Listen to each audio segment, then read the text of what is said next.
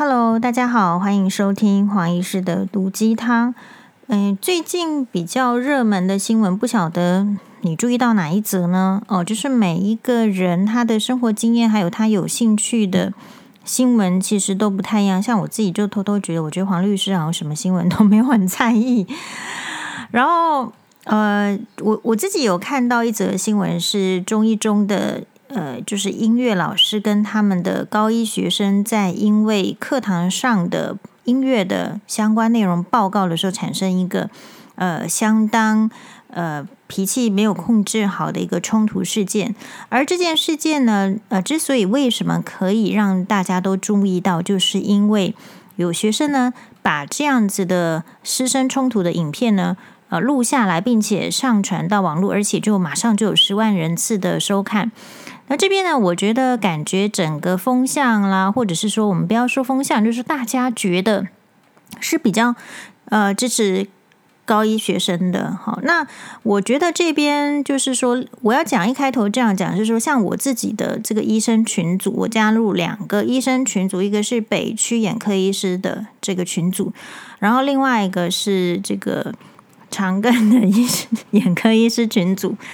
其实我就发现呢，这这两个群组就不会讨论这件事情，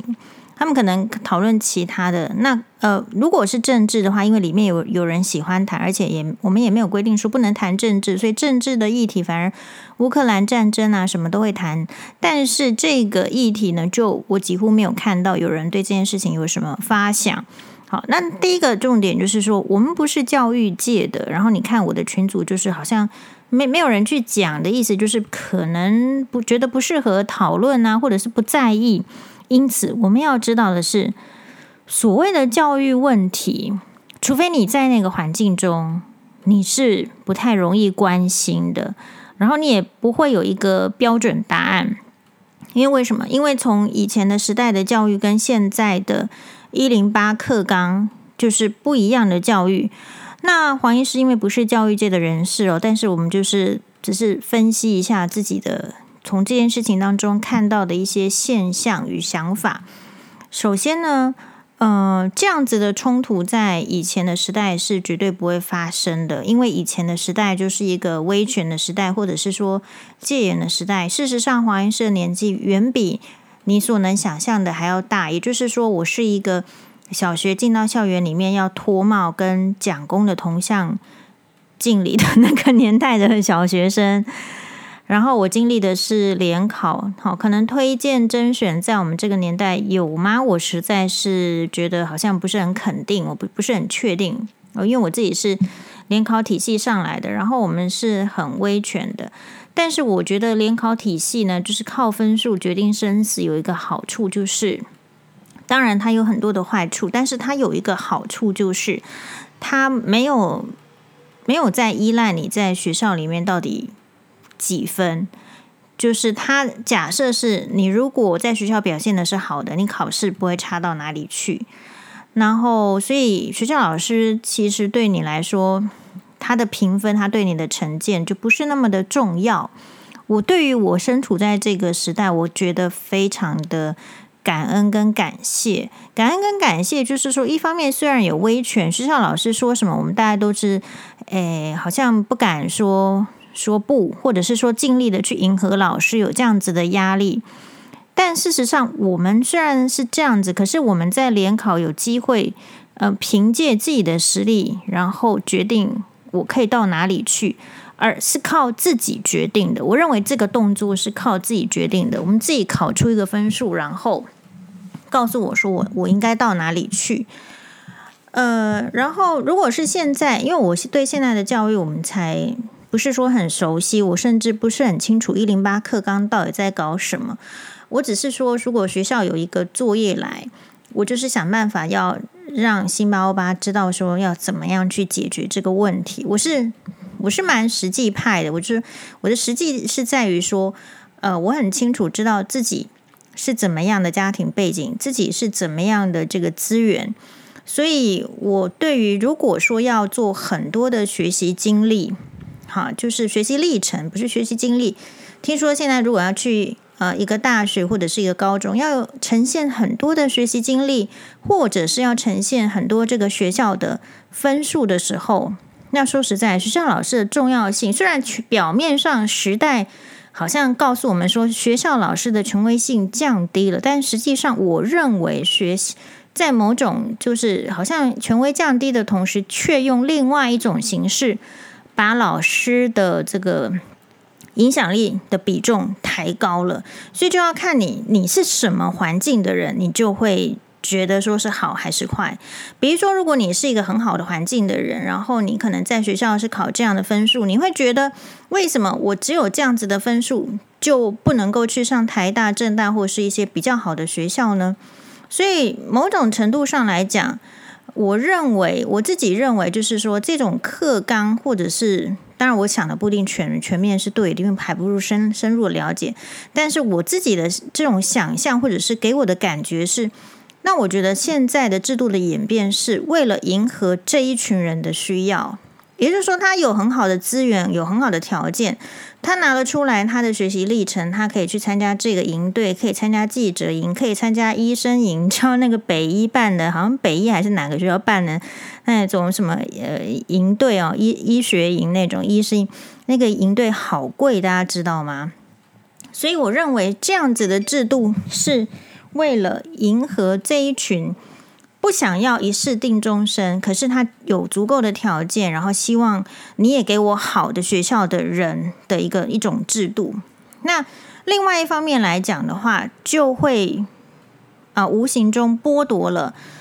如果我们本来就不是那么有资源，好，我们是有这个聪明才智，是学得起来没有错。可是我拿不出那么多的学习经历啊，我拿不出我钢琴第几级呀，我拿不出来我这珠心算第几级呀，我没有办法去野外露营啊。大家知道参加一个营队要花钱吗？好，那这一些人他并不是真的差，但是好像他在学习上就没有那么多的经验或者是学习经历嘛。那这样子的族群的人，在这样子的制度之下就会被牺牲。好，那所以。我还搞不清楚制度是怎么样啊，但是我我认为就是一种制度，它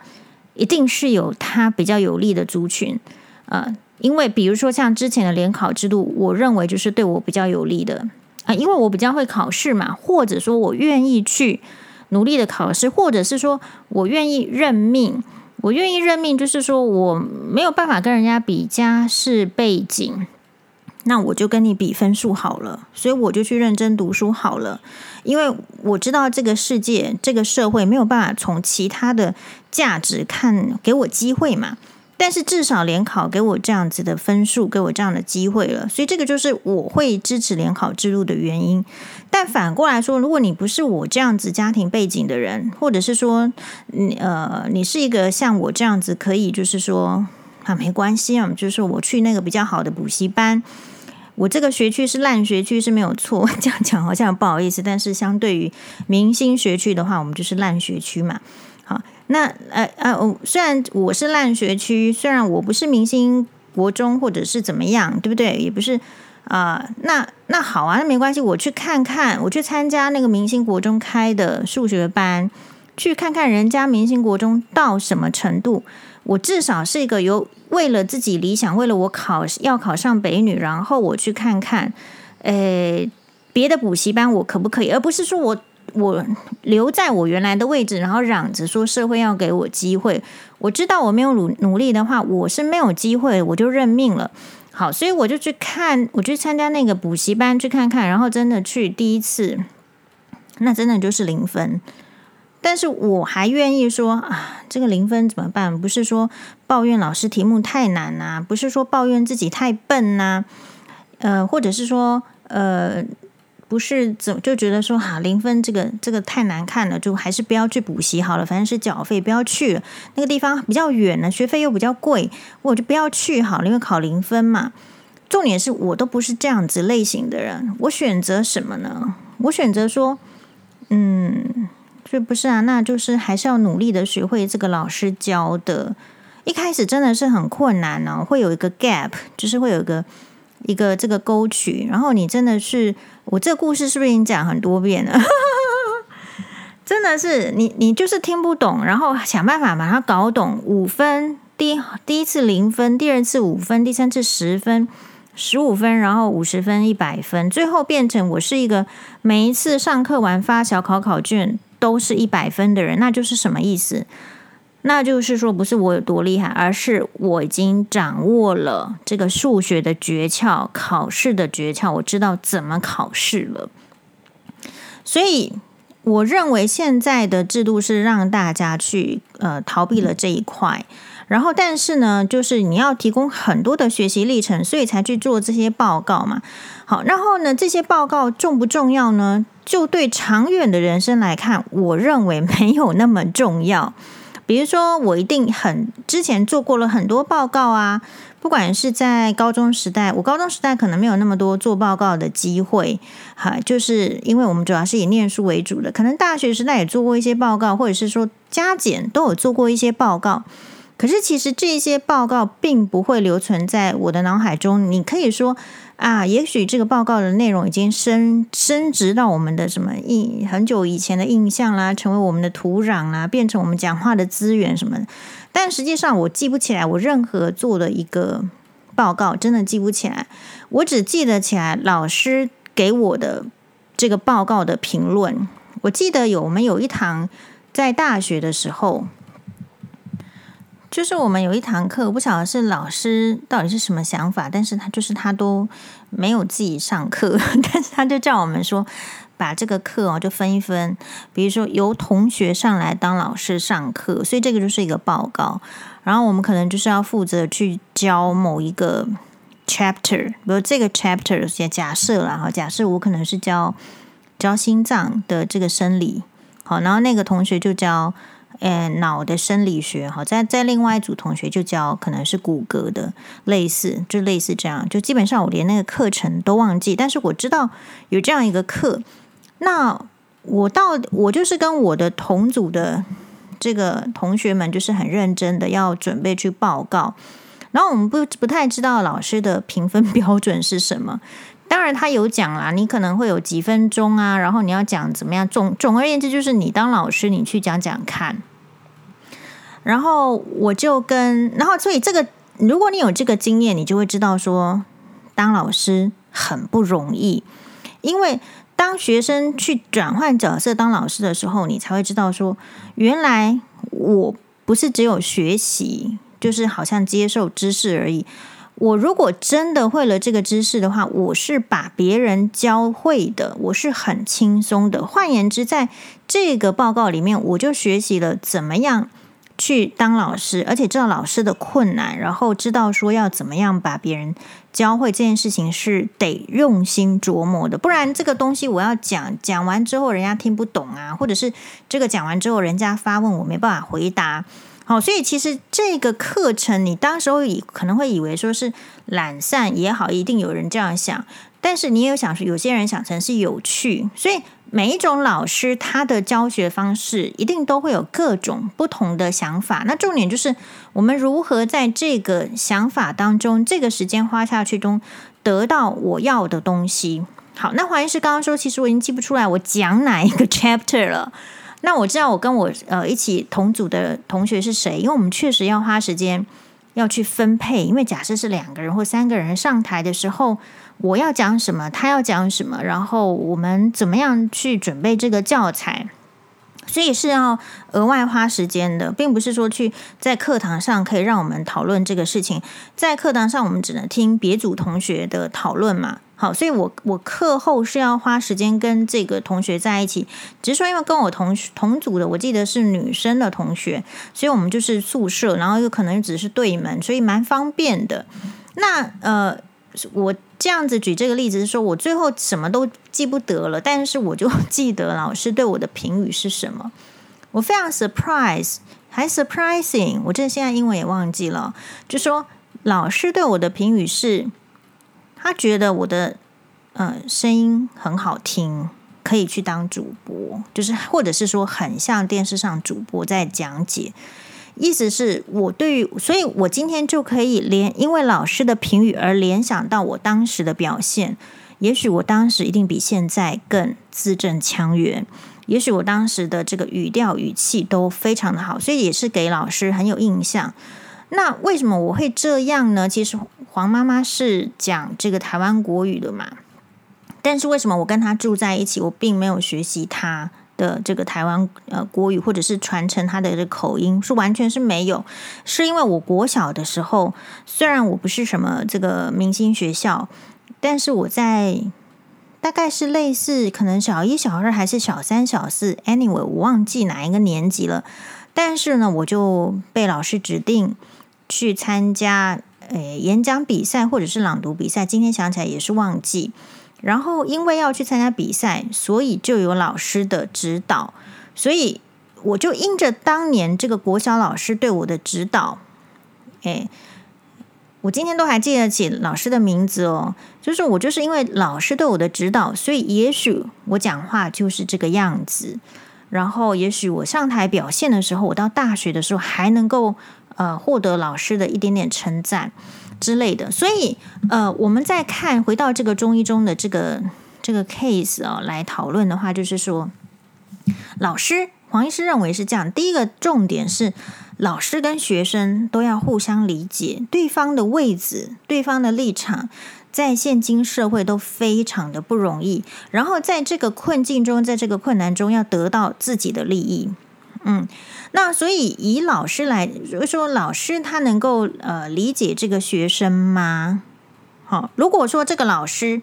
他一直处在的环境是感受到男生的这个男同学，你知道有些男生在青春期的时候，这或者是女生都一样，就是很难沟通，那个讲出来的话就很刺耳，就是都不想听的很多，只是当下的他们，或者是说。呃，年轻时代的我们，我们并没有办法去感受到，原来这样子的话语叫做刺耳，原来这样子讲出来的话就不适当。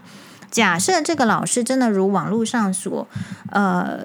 揭露的，就是说大家因为他是胖，或者是因为外形怎么样，好，然后呢就被嘲笑，嘲笑他的外表歧视的话，说真的，没有一个女生不真的在不在意自己的外表，我觉得有啦，但是很少。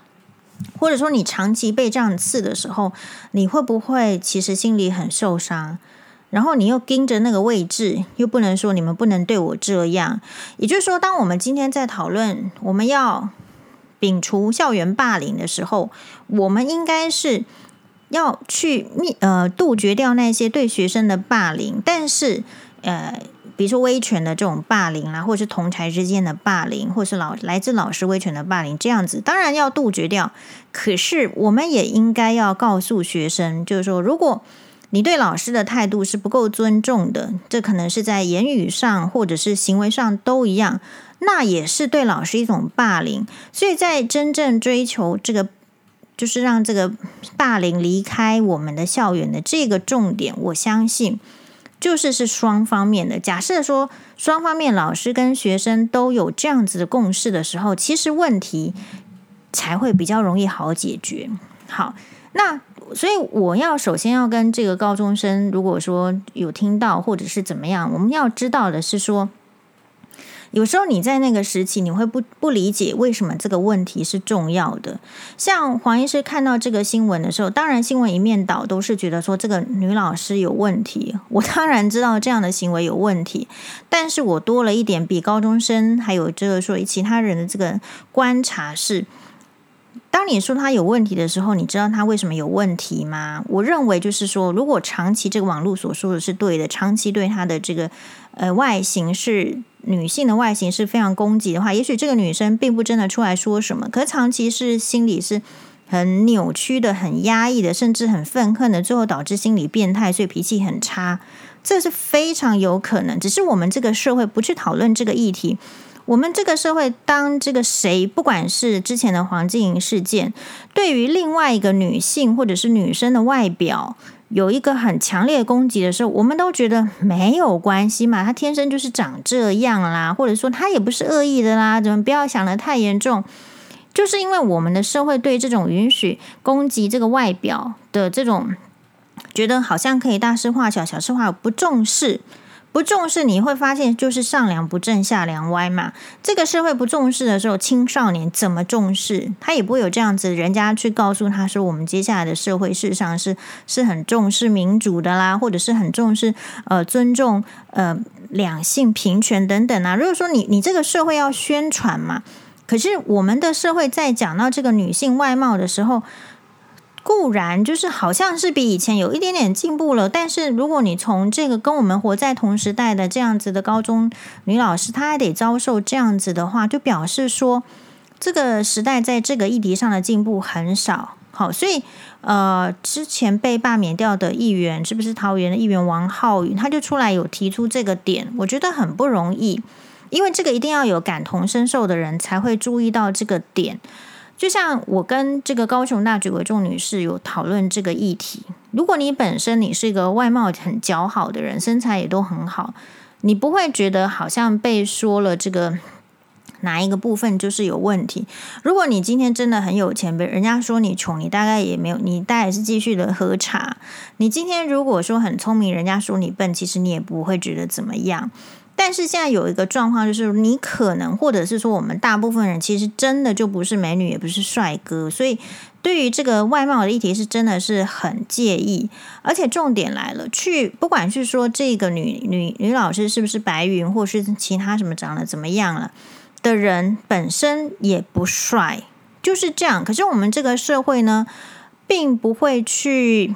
觉得说讲他的人不帅，我就告诉哎，比如说你有胆去跟一个正在跟你讲说那个女生胸部很扁啊，或者是那个女生是大奶妹的人说，我我看你这长相，就是你根本头发也快秃了，你敢这样跟他讲吗？大部分的女生或者是男生都不会对另外一个发出对女性外表的攻击的男生讲这样子的话嘛。好，所以他会误解说。讲这样子为什么不可以啊？因为大家都讲。那我们现在就从这个事件里面就看到，如你事实上会造成女性心灵的危害。高雄大举为重女士跟我说，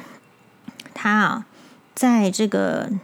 我们这个大学的时候呢，就是有那个 BSS，BBS，对不起，BBS，BSS 是眼科用药，BBS 就是那个网络的班级的论坛，然后有班就是。班板，就我这个班，我们几个人在这边几个，就是那个一个班板。然后呢，他在这个班板里面的这个笔名啊，就是你会取一个代号，他就叫做容祖儿，yes，就是那个香港很有名的歌手容祖儿，在在我们这个年代是很红的嘛。所以，然后结果竟然有一个学弟，你看都已经是大学，都还不是高中生，竟然就跟他讲说，你应该是容嬷嬷吧？好，那个瞬间其实。他有被刺伤，然后而且你看，我们是医学系，也没有高级到哪里去，就是在男生都称她是高雄俗女，哦，很很久的时间呢，就说是公开的，而且是群体的，而且是不认为自己有什么问题的，去这样子去批评别人的外表。事实上，高雄大举为重女士她长得很清秀，诶，她比我高，而且她她比我聪明的多了。好，那所以我们不是当事人。如果今天他没有跟我讲，说他被人家就是说学弟跟他讲说，竟然叫他容嬷嬷，好，或者是说叫他高雄淑女，因为这个这个称呼不是我会套在他身上的，我都说他是高雄大局为重嘛，因为我们就是很注重现实，就大局为重啊，所以他又是高雄人，所以我都叫他高雄大局为重女士，在我心中他就是这个昵称，好。那没想到，就说这样子的昵称，比如说在黄静颖的嘴里，他们的嘴里也可以成对陈菊女士的另外一种解释嘛。所以你永远不不会在呃你很顺遂的时候，你去感受到说这样子的批评，对于一个其实本身就已经因为外貌的限制，没有什么很有自信的女生带来更多的打击。所以我会觉得这个女生其实脾气不好，或者是男生也一样，他脾气不好。我看起来，我经过这样多年的研究，就是，比如说你，你常常会觉得说，这个人是不是没有礼貌？可是其实大你大家有想过吗？因为他处在的就是没有礼貌的环境。如果今天我我自己的态态度，或是我的观察是，如果我对我的同事没有礼貌，我对我的病人没有礼貌，那么事实上，我的同事就会跟我学习，他们就会变得是对病病人没有礼貌的。我们就是这样的 staff。这个就是一个态度的问题。那所以呃，大家要想的就是第一个第一个层面是，她一定这个女生为什么脾气会不好？其实真的啦，有很多的可能是黄医师的这样医学训练的人，我就看到这样子，我想说他后面有什么原因？我到底是不可以举出七个八个，还是 unknown fever，就是他不知名的，不知道什么原因呢烧起来？他有可能是他生活是非常不顺遂的，男生女生都一样。为什么没有礼貌？因为在他的环境里面不需要礼貌，或者是他爸妈都对他没有礼貌，他周围的人全部对他没有礼貌，所以他学不到怎么样有礼貌是会比较好的，对人生是比较好的。好。那所以，呃，我就很印象很深刻。我曾经呢，在医院遇到一个，就是女医师老师，我觉得她讲话实在是很刻薄，那种刻薄就是很酸的，然后你会很害怕跟到他。你跟到他前一个晚上都没有办法睡好，就是，怎么办？我这书到底有没有读够了？我都。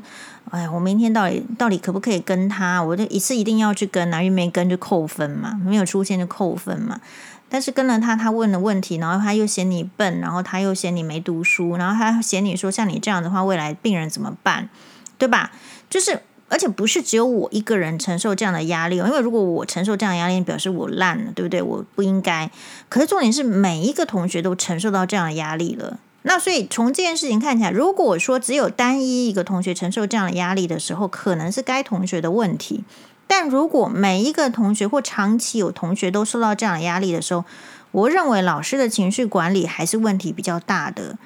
嗯，所以后来，比如说经过好几年，我才就是知道，因为有时候你在某一些层级，你不会听到某些话。好，然后还有，或者是说，可能要在有机缘的情况之下，你才会知道。像后来我就知道说，哦，原来她老公有外遇哦。是哦，如果那个时期她老公有外遇，她能够怎么样对我好？我就是个女医师啊，我也是个女性啊，对不对？或者是说我是不是稍微有姿色？不过应该不是这个问题，因为每个人都都都都觉得不好，所以我们很难知道说。在这个我看到的点可能跟大家不一样。我看到的是在我们学校校园进步的主义当中，我们都给老啊、呃、学生支援了。校方会说啊，怎么样，我们就提供支援啊，什么务求什么。我觉得那都是诶非常官方官官腔的话啦，希望他们有做到。但是另外一个方面来说，就是我们对老师的资源显然是不够的。我们是不是只有要求老师要去修什么伦理学分，还是呃师资的再教育，还是怎么样？但是我们可能忽略了，就是老师是这个职位，他也是在人生当中，他也是在他的生活当中。如果他的生活有一些困难，比如说被倒债、被家暴。好，家里老公也是跟他关系很差，好，或者是说他就是婆媳问题也很严重。其实不见得每一个人都有相当高的智慧可以公私分开，所以这个就是为什么我认为公司常常是不能分开。可是那时候王必胜的事情的时候，很多人认为公司是可以分开的。好，因为如果你真的公司可以分开的话，其实。哎，这个很多男医师找的这个小三就不应该是 在医疗院所里面嘛，所以我觉得在医院也是一样，在学校环境、各个职场，其实你真的真的讲说你就公司分开、情绪好好管理的话的人是很难的，因为这个就是你人生的一部分。所以第二个问题点就是，我看到其实我们虽然说校园进步了，可是我们对老师的辅导系统、支援系统是不够的。呃，我们这个社会可能还是有点偏见，就是被辅导的人是弱的，是差的，是呃快要坏掉的，赶快拉回来。但实际上，这我个人认为，学生这个年青年的压力都很大，就多到精神疾患的也是很多人。难道老师不会吗？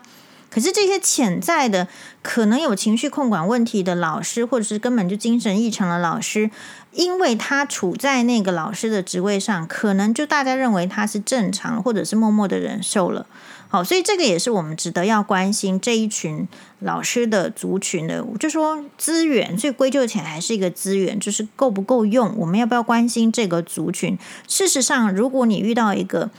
啊。比较被关心，然后比较被理解的老师，我相信他他对我们学生是更有利的。好，所以这个是第二件事情对这个看法。然后第三个事情就是，我觉得学生在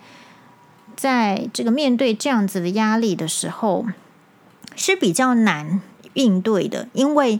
这个社会已经长期的让学生就是没有面对威权，没有面临就是说他的威权顶多是家里的家长，而且还不见得听哦。我们昨天有网友说什么，他女儿念知名的女中，然后说去参加附中的校那个好像舞会，说好八点半要回到家，结果竟然搞到十点。这个妈妈是很不开心的，但是她很不开心，她也只能来跟黄医师讲嘛，对不对？她敢去跟这个这个女儿罚跪吗？好，当然她主张说她有一些措施，她会他会拿这个没收他的 iPad 或是怎么样，但是这一些都是不敢明着讲的方法吧，对吧？你说黄医师今天为什么这么乖？不就是因为我也曾经犯错过，然后黄妈妈就给我大吼啊，叫我罚跪啊。其实我只是去外面干嘛点偷吃的一个不到五块钱的那个那个，就是那个辣辣橄榄嘛，对吧？对不对？但是我我是吃这样子，是不是大事？但是我说没有的时候就是说谎，说谎就是大事，大事我就是被这样处罚。可是我们看到现在，就是大家对于一个没有做到标准是会。既定原则的标准，请问守时是不是应该要有的标准，对吧？所以，当如果这个家长，这个社会里面的家长都不敢对一些很基本的条件，对于小孩做出严重的斥责，怕伤了他的自尊心、他的玻璃心、他的什么心的时候，事实上，嗯，高中生、国中生或者是大学生，他不容易明了，他到底是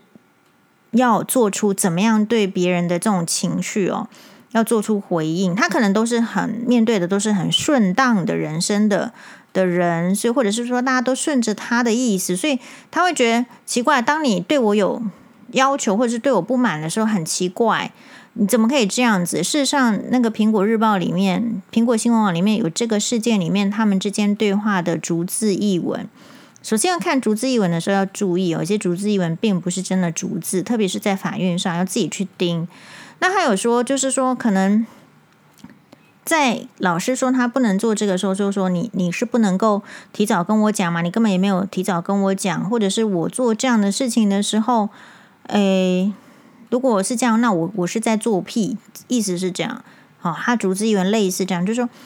在老师面前已经是高八度的讲话了，因为老师的态度也不好，所以你就跟着高八度嘛。然后你高八度之后，你还使用一些。就是人家听了会，就是北宋的词句嘛，因为这个词句哪一些诶宋北宋也没有人教他嘛，是不是馆长看太多？好，就说你你你要知道的是，你到底要学什么？如果你面对一个嗯看不上你的作品的人，好，或者是说因此就对你有情绪的人，你当然会愤愤不平。可是我觉得人生就是要学我们如何把自己的这个愤愤不平。表达到哪个哪个程度？事实上，我觉得这一组高中生已经是表达的相当不错，但是唯一有一个就是很大很大的弱点，就是他使用了这个“屁”这个字。因为当你使用这个“屁”这个字的时候，就是你这个关系其实就是。很不恰当的表示，表示你你你你不晓得是在高还是在很低很低的地方，你到底是怎么样？也许你你使用这个“屁”这个字的时候，大家会觉得说很爽快，但事实上，呃，如果你养成这个习惯，就说你你永远不会知道，高中生总是要往这个好的方向发展嘛，你永远不知道说你处在的环境，你接下来到的位阶，是不是有一天。你突然在一个可能给予你高机会的老板或什么面前，你你就脱口而出这个屁字了，因为你的老板才是那个会嫌弃你的人。那你是为了钱这个折腰嘛？那你现在是为了这个分数，你无法折腰，还是要折腰？这个也是这个很值得讨论的议题。所以我觉得高中生在这个部分要值得去面对的就是。其实那个精神科医师沈正南，固然很多人对他的这个呃论点不是很赞同，比如说他说你接下来就会遇到很多这个刁钻你的人啊，你准备怎么样？我是认同就是一个概念，就是不是因为未来有一百个会刁钻我的人，所以我就不 handle 现在这个对刁钻我的人，或者是说因为未来还要面对一百个就是攻击我或是不看好我的人，我现在就不回应现在这个，我觉得这是两码子事情。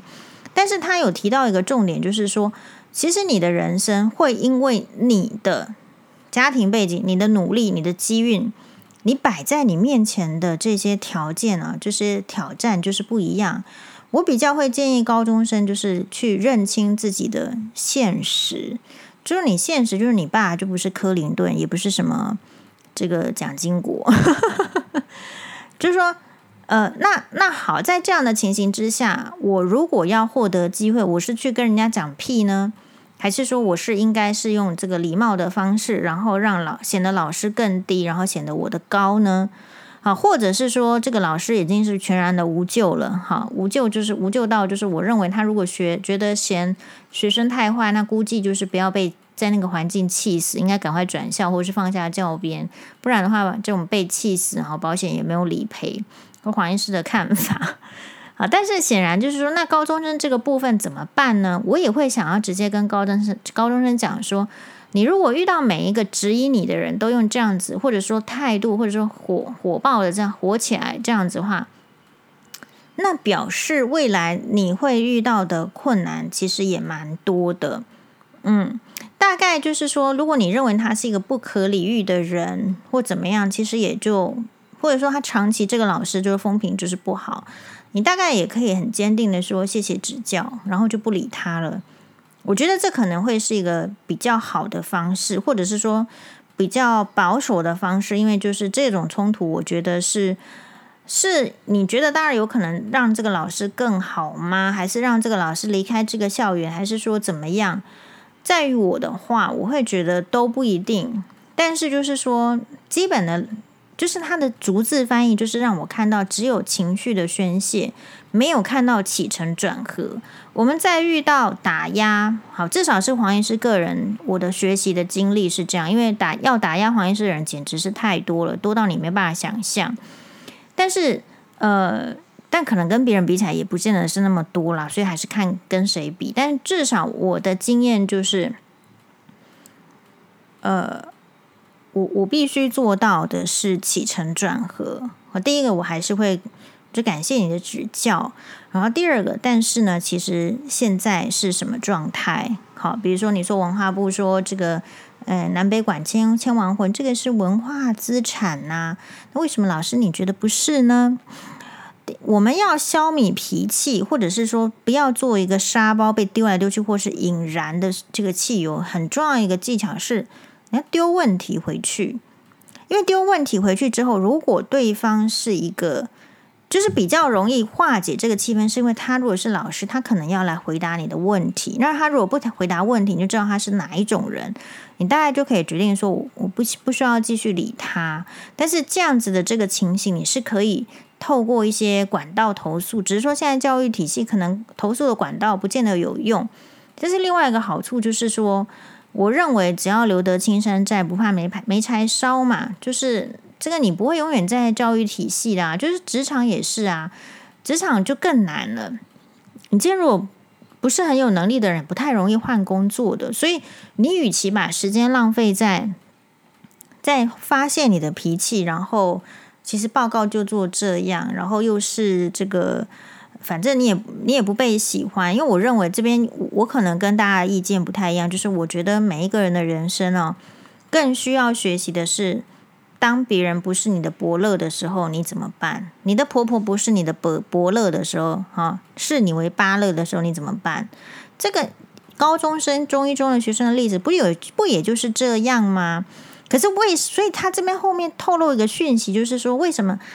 为什么老师你可以不认可我？事实上我，我觉得应该要反向的教育是说